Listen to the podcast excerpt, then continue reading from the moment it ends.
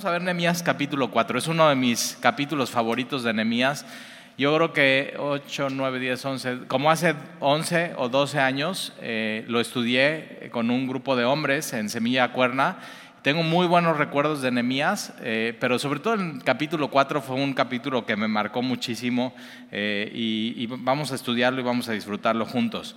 Acuérdate que estamos con Nehemías cuando regresan de Babilonia, es como el tercer grupo que regresan de la deportación, eh, el primer grupo con Zorobabel eh, y regresan a poner los cimientos del templo, el segundo grupo con, eh, con Esdras y Esdras lo que llega a poner es la, comunidad, ¿no? y el centro, la Torah o la Biblia, la palabra de Dios, y, va a aparecer Esdras en unos capítulos más en Nehemías, pero y Nehemías lo que viene a hacer es el copero del rey, él está, eh, ya no es Babilonia, ahora es Persia, y de pronto Dios pone en su corazón preguntar cómo están sus hermanos en Jerusalén. Y su hermano regresa y le da noticias de que pues está en ruinas la ciudad, está muy mal, eh, no hay prosperidad eh, y Nemías le pide permiso y tiene un plan después de orar y se lo presenta al rey. El rey y su esposa como que le dan el visto bueno y Nemías regresa después de cuatro meses de viaje, llega, lo primero que hace descansar tres días eh, y al tercer día agarra su caballo, va a ver cómo está la ciudad eh, y está en ruinas. Está muy mala cosa, pero decide edificar y comienza la edificación de, las, de los muros de, Jerusalén. Y ahí es donde nos quedamos en el versículo 1 del capítulo 4. Ahora, acuérdate, muy importante, Nehemías es eh, el último libro histórico eh, antes de Juan el Bautista. O sea, pasan 400 años, lo que le llamamos el periodo intertestamentario entre el Antiguo Testamento y el Nuevo Testamento. Y después de Nehemías viene Juan el Bautista y viene Jesús. Muy importante, Jesús de la tribu de Judá, que así estaba profetizado. Y, vamos a ver cómo la tribu de Judá eh, tiene un papel importante en, la reconstrucción de Jerusalén y de, las, de los muros. Entonces, versículo 1. Dice, cuando oyó Zambalat, que nosotros edificábamos el muro, se enojó y se enfureció en gran manera e hizo escarnio de los judíos. Eh, y, y Zambalat junto con, eh, junto con Tobías simplemente son los que critican todo lo que está haciendo Nehemías. Y siempre cuando, cuando el pueblo de Dios decide hacer algo, edificar algo, edificar una familia, edificar una iglesia, edificar eh, a cristianos, siempre va a haber oposición. Y aquí en el capítulo 4 vemos oposición externa de estos dos hombres. Eh, y una de las cosas que vamos a ver es que los, los que critican la obra de Dios se juntan. O sea, como que no están solos criticando, no. O sea, como que están buscando otros críticos para que sea más fuerte la crítica. Entonces, o sea, sí es bien importante con quién te juntas y con, a quién estás prestando oído y, con quién te vas a de pronto a tomar un café. Si de pronto ves que alguien está criticando la iglesia, otra iglesia o el movimiento o alguien en la iglesia, tienes que tener cuidado porque lo que esa persona está buscando es en ti otro crítico para que se junten y se pongan a criticar. Y eso no edifica nada. O sea, vemos que eh, Zambalat y Tobías no, o sea, no, no quieren hacer nada de bien, sino lo único que hacen es criticar. Eh, y, vemos aquí eso que están haciendo. Se, enfurecen en gran manera, no están participando en absolutamente nada. Eh, se burló, ¿no? Eh, y versículo 2, y habló delante de sus hermanos, ahí está. Entonces siempre tienen que estar hablando y buscando otros críticos y likes y, y gente que les siga. Y entonces habló delante de sus hermanos y del ejército de Samaria Zambalat era, eh, era judío, pero era gobernante de Samaria. Y dijo, ¿qué, hacen estos débiles judíos? O sea, tremendo. ¿Qué hacen estos débiles? Entonces siempre hablando de manera despectiva, eh, ¿qué hacen estos débiles judíos? ¿Se les permitiría volver a ofrecer sus sacrificios? ¿Acabarán en un día? O sea, y no, por, supuesto que no iban a acabar un día, pero simplemente está siendo sarcástico. Cuidado con, sarcasmo, eh, así. Y sobre todo, no, no, solamente tú ser sarcástico con, con, eso, sino cuando otras personas están siendo sarcásticos contigo, ¿qué hacer? Que se están burlando, hay escarnio, eh, hay sarcasmo, o sea, acabarán en un día. resucitarán de los montones del polvo las piedras que fueron quemadas. Y estaba junto a él Tobías, entonces ahí está, ¿no? Siempre uno al lado del otro. Y estaba junto a él Tobías. Entonces los que critican se, unen y se vuelven criticones. Eh, y cuidado con quién te juntas. Eh, una de las cosas que hacen es que las críticas no animan, las críticas desaniman. Y aquí vemos que es una crítica no constructiva, es una crítica simplemente destructiva. Eh, y, entonces ahí tienes a Tobías, a Monita, el cual dijo, los que ellos edifican del muro de piedra, si subiera una zorra lo derribará. O sea, dices, qué mala onda. O sea, no solamente débiles ellos, sino débiles lo que están haciendo. O sea, no sirve de nada, es una porquería. Y, lo que no se dan cuenta es que quien puso esto en el corazón de Nehemías fue Dios. Y, la ciudad de Jerusalén es donde Dios decidió poner ahí su nombre y su gloria. Y quien eh, ordenó edificar las murallas es Dios. Entonces sí, estos, acuérdate, son gente común y corriente, son eh, campesinos, son eh, comerciantes, son perfumeros, son plateros, son levitas, son sacerdotes, ninguno es ingeniero civil, pero Dios les ordena y Dios le está dando la sabiduría y Nemías como líder está liderando que esto suceda. Acuérdate que por 150 años fueron, estaban derrumbadas estas murallas. Desde que llegaron los de Babilonia y destruyeron todo, cuando regresan, Zorobabel ya son 100 años destruidas y nadie las edifica, o sea, como que todo está en pausa. Y llega Nehemías y cuando empieza la, la crítica y cuando empieza la dificultad y cuando empieza la opresión, cuando empieza a trabajar. No cuando Nehemías está orando, no cuando Nehemías tiene un plan, sino cuando lo hace, o sea, cuando es, órale, manos a la obra y entonces... Eh, acuérdate lo que te enseñaron en física, a una, eh, reacción, a una acción, una reacción. Y eso pasa en el reino de los cielos, o sea, siempre sucede eso. Entonces, ¿qué hacer cuando sucede eso y te agüitas? Y hablan mal de ti, ay, sí, tú cristianito y así. O sea, ya sabes, siempre hay gente así.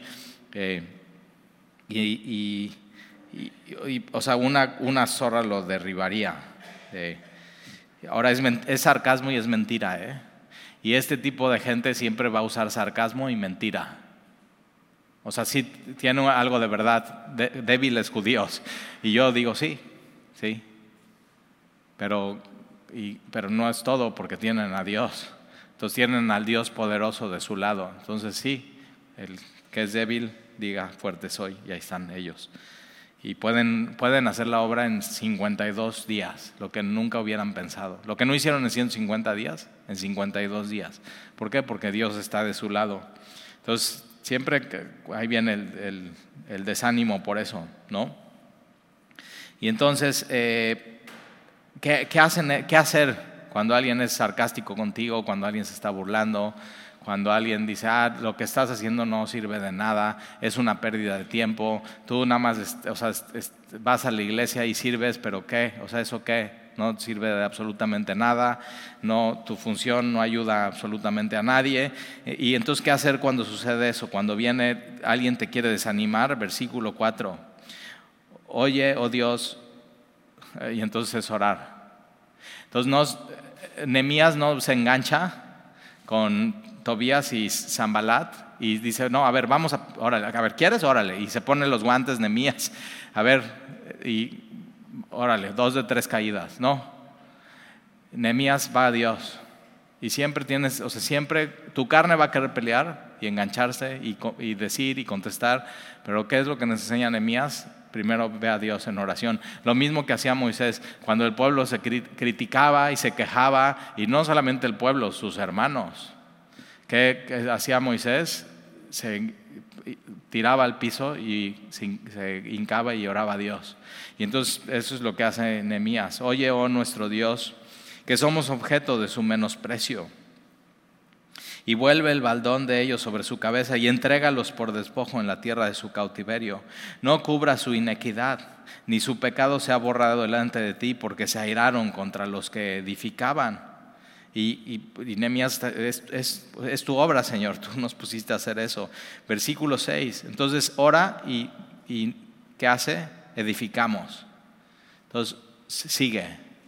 A pesar de la crítica, a pesar de la burla, a pesar del, sarcasmo, él ora a Dios, se lo pone a él y dice, no voy a parar por eso.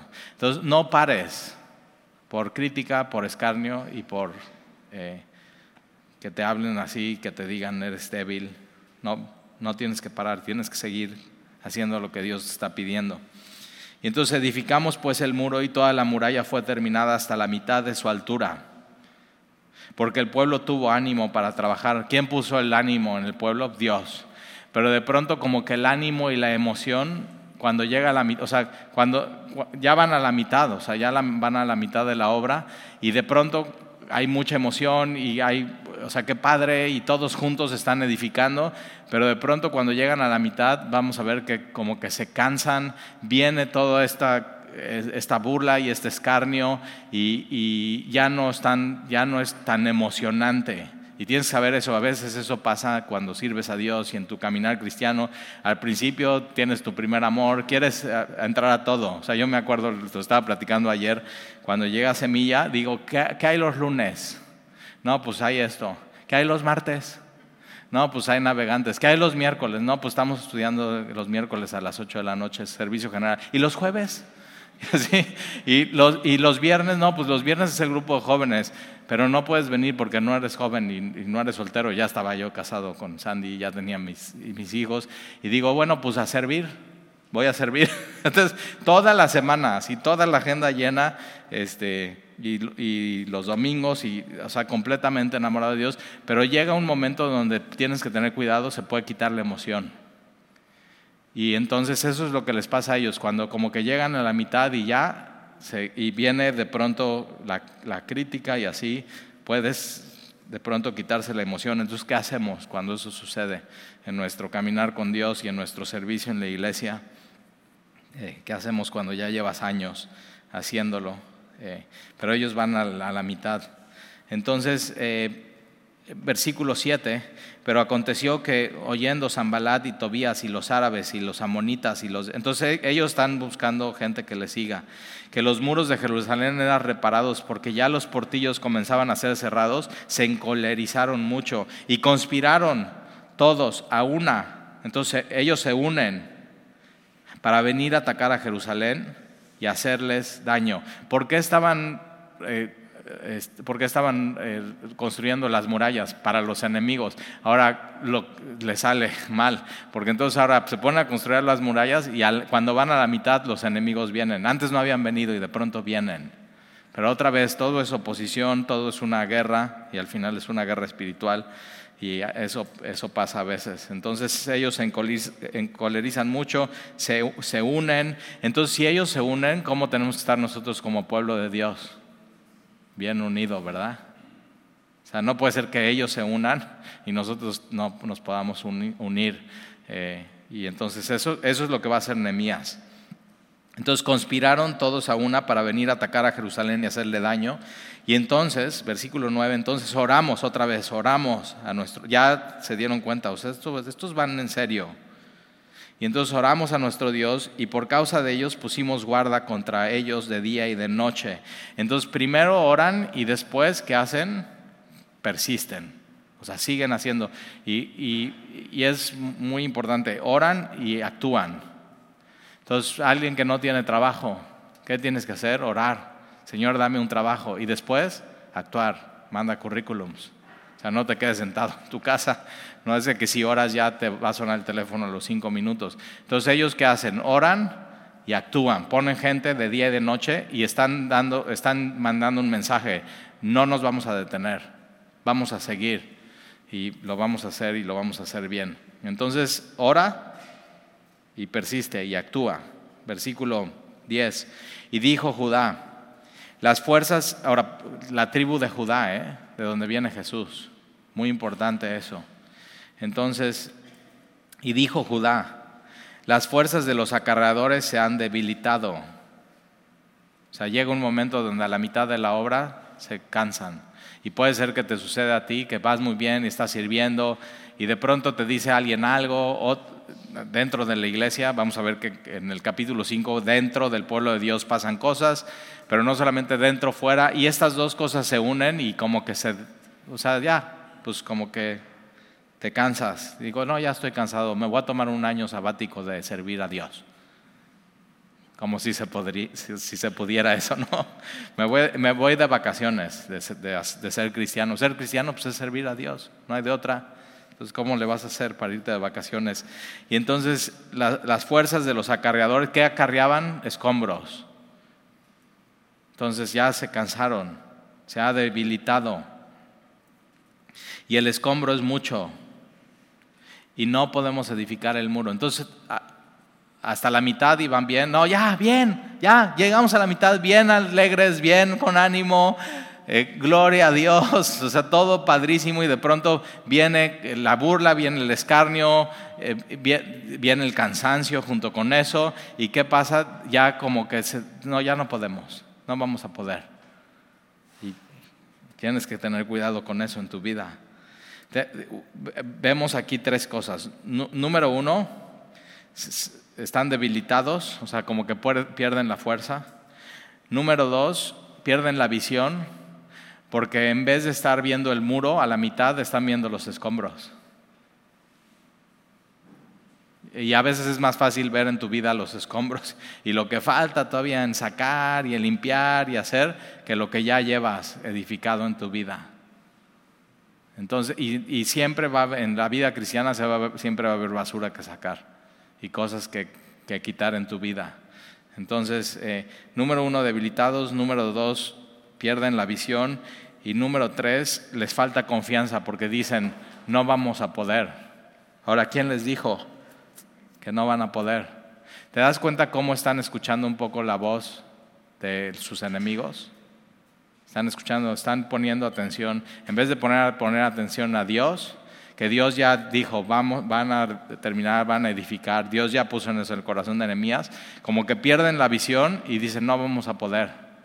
Y tienes que nunca perder la visión de lo que Dios ya te aclaró, ya te dejó claro un día, ya te dio promesas. Entonces, tres cosas que pueden pasar en tu vida. Y versículo 11, y nuestros enemigos dijeron, no sepan ni vean hasta que entremos en medio de ellos y los matemos. O sea, ya, ya va en serio eso. Ya, ya no es tanto eh, burla y escarnio, sino están haciendo una amenaza. Pero tienes que tener cuidado porque siempre el enemigo ha usado el temor para que no sigas haciendo la obra de Dios, para que no perseveres, para que te canses, para debilitarte. Entonces tienes que tener cuidado, porque ellos lo dicen, y yo siempre tengo un dicho, perro que ladra. O sea, si estos cuates iban a atacar, y lo iban a hacer sin avisar, ¿por qué te van a avisar? Y muchas veces Satanás está así, vendiéndote mentiras, ideas, cosas falsas. La mayoría de las cosas que te preocupan en tu vida no van a suceder. Entonces, ¿por qué temes? Ahora, si Dios ya te amó, ya te salvó, ya demostró eso mandando a su Hijo, ¿por qué no confías en Él? Y así el, primer, Juan dice, el perfecto amor echa fuera el temor. Entonces, el temor es falta de fe. Cuando hay temor en tu vida, falta de fe. Y otra vez, estás poniendo tus ojos en, los enemigos y en el escombro y en lo que falta y no en Dios. Entonces, fíjate lo que, lo que hacen ellos. Este, entonces viene esa amenaza y dice, vamos a hacer cesar la obra. Pero sucedió que cuando venían los judíos que habitaban entre ellos, entre los enemigos, nos decían hasta diez veces, de todos los lugares de donde volvieres, ellos caerán sobre vosotros. Entonces como que mandan decir, mandan el, me acuerdo cuando vivíamos en Cuernavaca, este, que la cosa estaba muy complicada y los narcos, bueno, sigue la cosa complicada, está peor, ¿no? Pero bueno, pero hubo un momento que todas en la iglesia estábamos aterrados por los narcos y que esto y el otro y así, y de pronto hubo una noticia que este fin de semana, toque de queda, y los narcos están diciendo que no salgas a ningún lado porque va a haber, y digo, si fuera no te avisan. O sea, si quisieran hacer daño, no van a avisar. Pero es eso, meter, meter miedo y, tienes que tener cuidado. Todo el temor que se está vendiendo en redes sociales, en noticias, o sea, todo es tremendo para tu fe y para tu vida. Cuida tu corazón. Y entonces ellos lo que están haciendo es eso, es mandando, no había redes sociales, pero esto es como mandan a gente diciendo, díganles que aguas, díganles que aguas, díganles que aguas, díganles que aguas, díganles así, retuiteando y retuiteando eso hasta que llega a ellos, ¿no? Y, ya están todos así, no inventes, ya van a venir, ya nos van a caer. Y entonces, versículo 13, entonces, eh, por las partes bajas del lugar, detrás del muro, en los sitios abiertos, puse al pueblo por familias. Entonces, ellos se están uniendo, ¿qué tenemos que hacer nosotros? Unirnos. Y no hay cosa más importante que busques que tu familia esté unida. Dices, Talí, no tengo familia, tu familia espiritual. Que estés bien unido a tu familia espiritual, al cuerpo de Cristo, pero también, por supuesto, a tu familia. Entonces, eh, vale la pena a tu familia.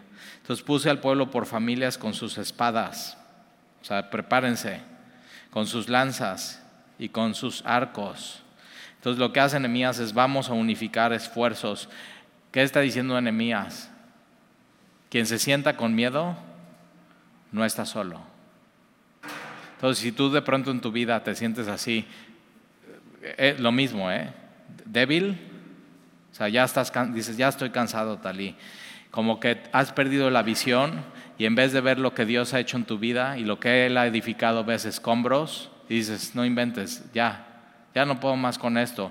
Si tienes falta de confianza y dices, ya no puedo. Y, y otra cosa, pérdida de seguridad, o sea, dices, tengo miedo, de cualquier, así tengo miedo. ¿Qué es lo que necesitas?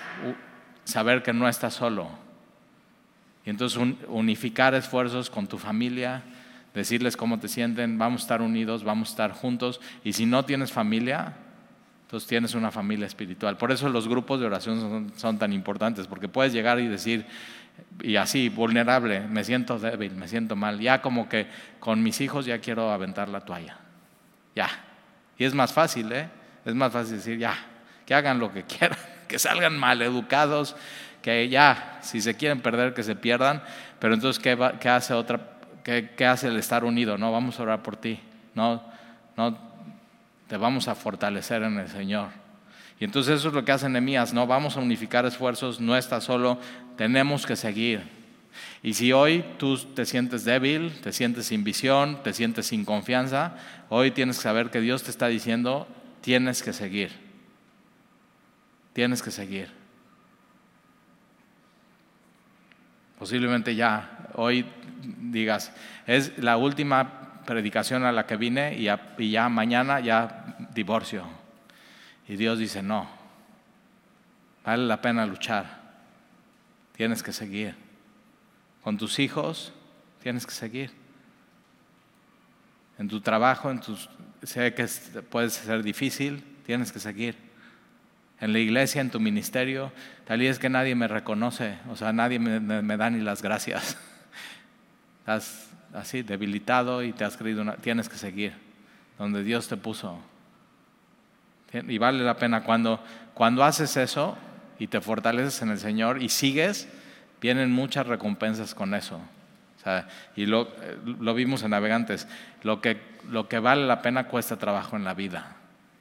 Entonces vale la pena, vale la pena luchar. Y entonces ahí está puestos al pueblo por familia, sus espadas, sus lanzas, sus arcos. Entonces ahí está el papá y la mamá y los niñitos y el papá con la espada y la mamá con el arco. Y están viendo los niños, eh, mis papás van a luchar. No se van a dejar. El miedo no los va a vencer, el escarnio y la burla menos. Aquí estamos. Y entonces mientras unos están dormidos, los otros están despiertos y están haciendo guardia 24 horas, 7 días a la semana. Ahora es temporal, ¿eh? Cuando terminen los muros ya no tienen que hacer guardia. Y hay, hay veces en tu vida que va a ser temporal, que va, dices, no inventes, o sea, ¿cómo me ha llovido? ¿Cómo aguantas? Tienes que aguantar. Hay temporadas en tu vida que, que es, pero es temporal. Entonces, vale la pena luchar, vale la pena seguir. Y, y versículo 14, después miré y me levanté y dije a los nobles y a los oficiales y al resto del pueblo, no temáis delante de ellos. Entonces, ¿qué es lo que ellos estaban viendo? Estaban poniendo sus ojos en la amenaza. estaban poniendo sus ojos en los escombros y ¿qué hace Nehemías? No pongan sus ojos en eso, no temas, no temas. Entonces, ¿dónde tienes que poner tus ojos? Dice, no temáis delante de ellos, acordaos del Señor, pon tus ojos en el Señor. Cuando te sientas débil, cansado, sin visión, sin esperanza y con temor, pon tus ojos en el Señor, porque el Señor es grande y temible y pelead. Y entonces, que, ya, pon tus ojos en el Señor. Y después, ¿qué vas a hacer? Pelead por vuestros hermanos, por vuestros hijos, por vuestras hijas, por vuestras mujeres y por vuestras casas. No te dejes, sigue. Vale la pena pelear por lo que amas. No, hay, cristianos, no, no, nunca, o sea, ya, deja que Dios guíe, que no, no te pelees, no hagas nada, sé, un tibio, no, no, no, yo voy a pelear por lo que amo, voy a pelear por mi matrimonio. El matrimonio es muy difícil, ¿verdad? A veces se pone dura la cosa y difícil. En mi matrimonio es muy difícil por mí, ¿eh? no por Sandy. A veces por, simplemente por mí, por mi necesidad, porque y, digo, no, voy a pelear por mi matrimonio, por más difícil que sea. Y a veces con tus hijos se pone difícil la cosa, ¿verdad? Y yo veo así, incluso a mí a los niños chiquitos y digo, está bien. Y yo me acuerdo cuando tenían 6, 7, 8, digo, ay, qué difícil es ser papá. Y ahora que tengo adolescentes, digo, no inventes, o sea, eso era Disneylandia, fácil sea, no es nada. Y seguramente ya pasaremos esta época y ya dices, uh, ah", y vienen y se casan. Y vienen las nueras.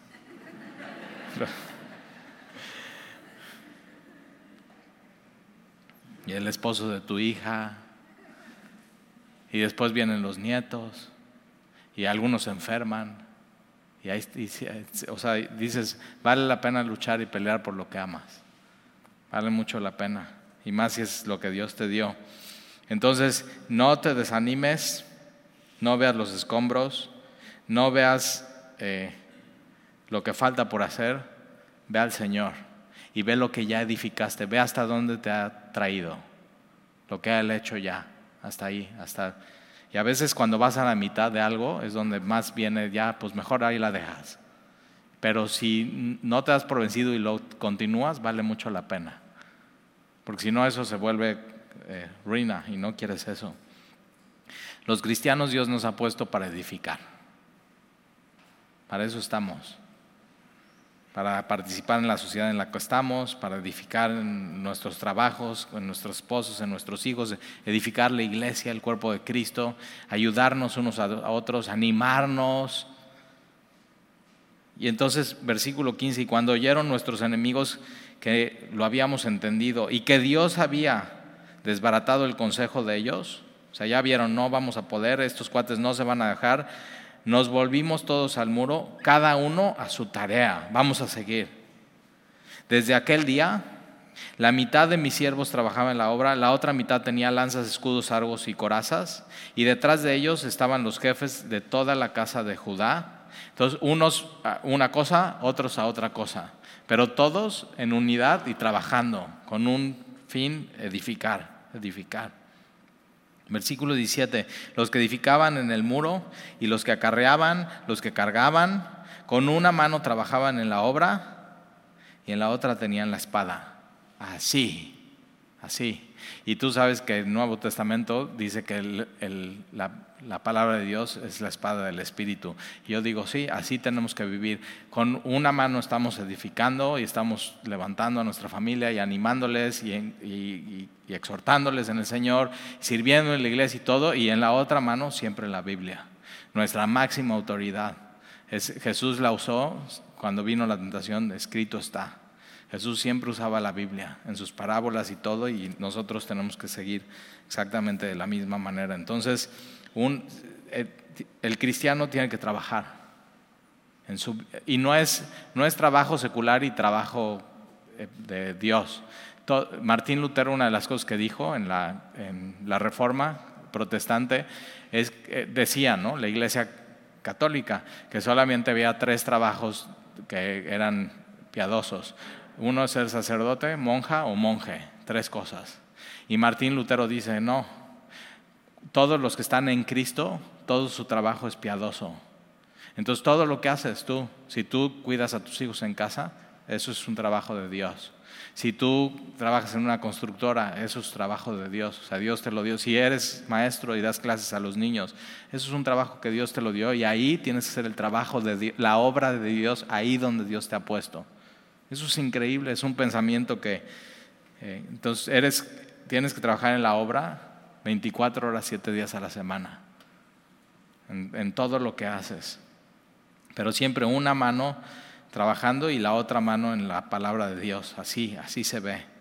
Porque, versículo 18, porque los que edificaban, cada uno tenía su espada. Y ahora fíjate cómo está viendo el, papá, el niño al papá que está trabajando y por el otro lado está, voy a defender lo que amo, cueste lo que cueste. Qué, increíble, o sea, qué padre, qué bonito. Y entonces eh, los que edificaban el muro y los que cargaban, los que cargaban con una mano trabajaban en la obra, en la otra tenían la espada, porque los que edificaban, cada uno tenía su espada ceñida en sus lomos y así edificaban. Y el que tocaba la trompeta estaba junto a mí, junto a Nemías. ¿Para qué? Para, la trompeta se tocaba para congregarse, ir a un mismo punto. Entonces, si venían los enemigos, no estás solo, júntate. Es muy importante la congregación. Y versículo, y siempre atento, ¿eh? Siempre atento a la trompeta. Siempre atento. Jesús viene pronto y vas a escuchar la trompeta y siempre atento. Y Él nos va a congregar para Él mismo. Versículo 19, y dije a los nobles y a los oficiales y al resto del pueblo, la obra es grande y extensa y nosotros estamos apartados en el muro, lejos unos de los otros. En el lugar donde oyeres el sonido de la trompeta, reuníos ahí con nosotros. Nuestro Dios peleará por nosotros. no se olviden, no pelean solos. Peleamos juntos y Dios está con nosotros. Versículo 21. Nosotros pues trabajamos en la obra y la mitad de ellos tenían lanzas desde la subida del alba hasta la salida de las estrellas, desde muy temprano hasta que se metía el, sol y salía la primera estrella. Va a haber momentos en tu vida donde vas a tener que trabajar así. Ellos trabajaron 52 días así sin parar. Y va a haber momentos en tu vida un poco más tranquilos, pero vale la pena mucho hacer la obra de Dios y edificar versículo 22, eh, también dije al pueblo, cada uno con su criado permanezca delante de Jerusalén y de noche sirvan de centinela y de día en la obra. Eh, Nemías dice lo mismo de Jesús, sírvanse unos a otros. Eso es, sírvanse unos a otros. Versículo 22, y ni yo ni mis hermanos, ni mis jóvenes, ni la gente de guardia que se, me seguía, nos quitamos nuestros vestidos. o sea, no, no nos vamos, y si nos vamos a dormir un ratito, vestidos, siempre listos, siempre atentos, siempre alerta, siempre listos para la batalla, siempre listos para servir a los demás. O sea, me encanta eso, siempre listos, siempre, siempre. Un cristiano se ve así, siempre listo cada uno se desnudaba solamente para bañarse, pues sí, ¿verdad? si no, ¿cómo? Pero es y, bien bañado, ¿eh? Por favor. Pero ahí está. Entonces, si te, te sientes débil en tu vida, si has perdido la visión, si te falta confianza, si tienes temor, ¿qué tienes que hacer? Poner tus ojos en Dios, no perder la visión, saber que no estás solo, o sea, estamos juntos en medio de esta batalla, por eso es tan importante la, congregación. Y siempre listo, una mano en la obra, todo el tiempo. No te canses, ¿eh? No te canses. Una mano en la obra y la otra, ¿qué es lo que te fortalece? Es la espada. Eso es lo que te hace sentir seguro y es lo que te fortalece la palabra de Dios todos los días. No salgas sin ella. O sea, es lo, lo que te protege de la tentación, es lo que te protege de la mentira. Entonces, cuando vengan esas voces a tu vida, te quieren desanimar, crítica, burla, eso, ya, ya, Nemías ya nos dijo qué hay que hacer como pueblo de Dios. Entonces ya sabes qué es lo que tienes que hacer. Entonces, si, si alguien aquí está desanimado,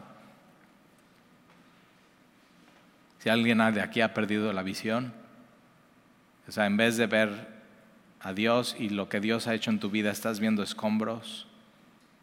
Si alguien de aquí tiene falta de confianza, dice, no, ya, yo ya, no, yo ya hasta aquí llegué. Si alguien aquí tiene temor, tu solución es Dios. Hoy. Que dejes de escuchar esas voces y empieces a escuchar a Dios y sepas, dice, acuérdate del Señor, acuérdate del Señor, que es grande. Él es grande, Él puede hacer algo imposible. Él puede hacer un milagro. Él te puede fortalecer. Él es todopoderoso. Él, tu fortaleza tiene que venir de Él. Él es grande, Él te cuida, Él está contigo, Él nunca te desampara. Y no solamente Él está contigo, sino ha puesto gente a tu lado que te cuide y te proteja. Eso es muy, muy de Dios, muy de su cuidado y de su amor. Y, no dejes de luchar por lo que amas. Lucha por tu familia, lucha por tus amigos, lucha por tus hijos, lucha por tus nietos, lucha por los de tu trabajo, lucha por, por México, lucha por la iglesia. No te juntes con, o sea, estos que nada más están buscando hacer daño y criticar y no te juntes con eso. Júntate con aquellos que deciden vamos a edificar. Vamos a edificarnos unos a otros, vamos a amarnos unos a otros, vamos a edificar matrimonios, vamos a edificar jóvenes, vamos a edificar niños, vamos a... así. Y yo he visto eso, que Dios puede tomar algo, y el de mi esposa y de mi familia, era algo en ruinas. Y Dios lo puede tomar en su mano y eso lo puedes hacer hoy con tu vida. Y Él lo puede edificar y puede hacer algo glorioso y algo, hermoso ese es el Dios de la Biblia. Entonces ahí está. Si ese es tu caso y estás desanimado, Dios te quiere fortalecer hoy. Y vale la pena. Entonces acércate a Él, acuérdate de Jesús, del linaje de David, 100% hombre, Él se hizo hombre, Él vino a hacer la obra completa y bien hecha resucitado de los muertos. O su poder es el poder de la resurrección y está disponible para ti hoy.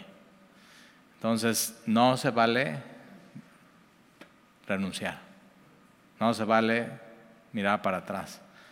Ya la Biblia dice, una vez que pusiste la mano en el arado, ya, no la puedes quitar, no puedes ver para atrás, ya todo es para adelante. Entonces pon tus ojos en Jesús y vale la pena. Lucha por lo que amas y no, no estés desanimado. Que Dios ponga hoy en tu corazón ánimo y que lo puedas hacer con Él. ¿Sale? ¿Alguien quiere que oremos por alguien que esté desanimado, que esté... O sea, que digas, yo, yo sí, ya, yo quiero que oren por mí. Entonces, si ese es tu caso, ahí en tu lugar, levanta tu mano y los que estamos alrededor pueden pararse y poner sus manos en esa persona y o, todos estamos bien animados. Pues vengan a orar por mí. no, si tú hoy dices, yo, quiero, yo necesito eso, yo necesito eso. Ahí está, uno, por acá, otro, otro.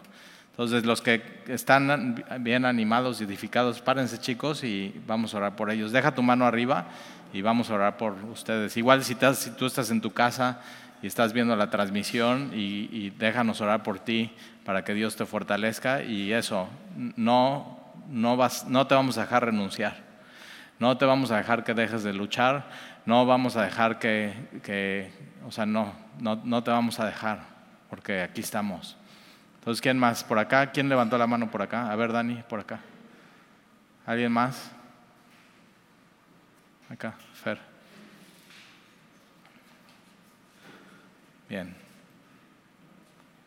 Entonces vamos a orar. Ah, por acá, porfa. ¿Ya? Ah, ya, ya estás, Dani. ¿Alguien más? Por aquí, porfas. ¿Alguien que pueda orar por ella? Felipe y... ¿Alguien más? No te vayas sin que oremos por ti, ¿eh? Bueno, vamos a Vamos a orar. Señor, y te pedimos por eh, los que están desanimados, los que tienen temor, los que piensan que no, ya no pueden más. Que tú, Señor, el día de hoy los fortalezcas, que les hagas saber que tú no los vas a dejar renunciar.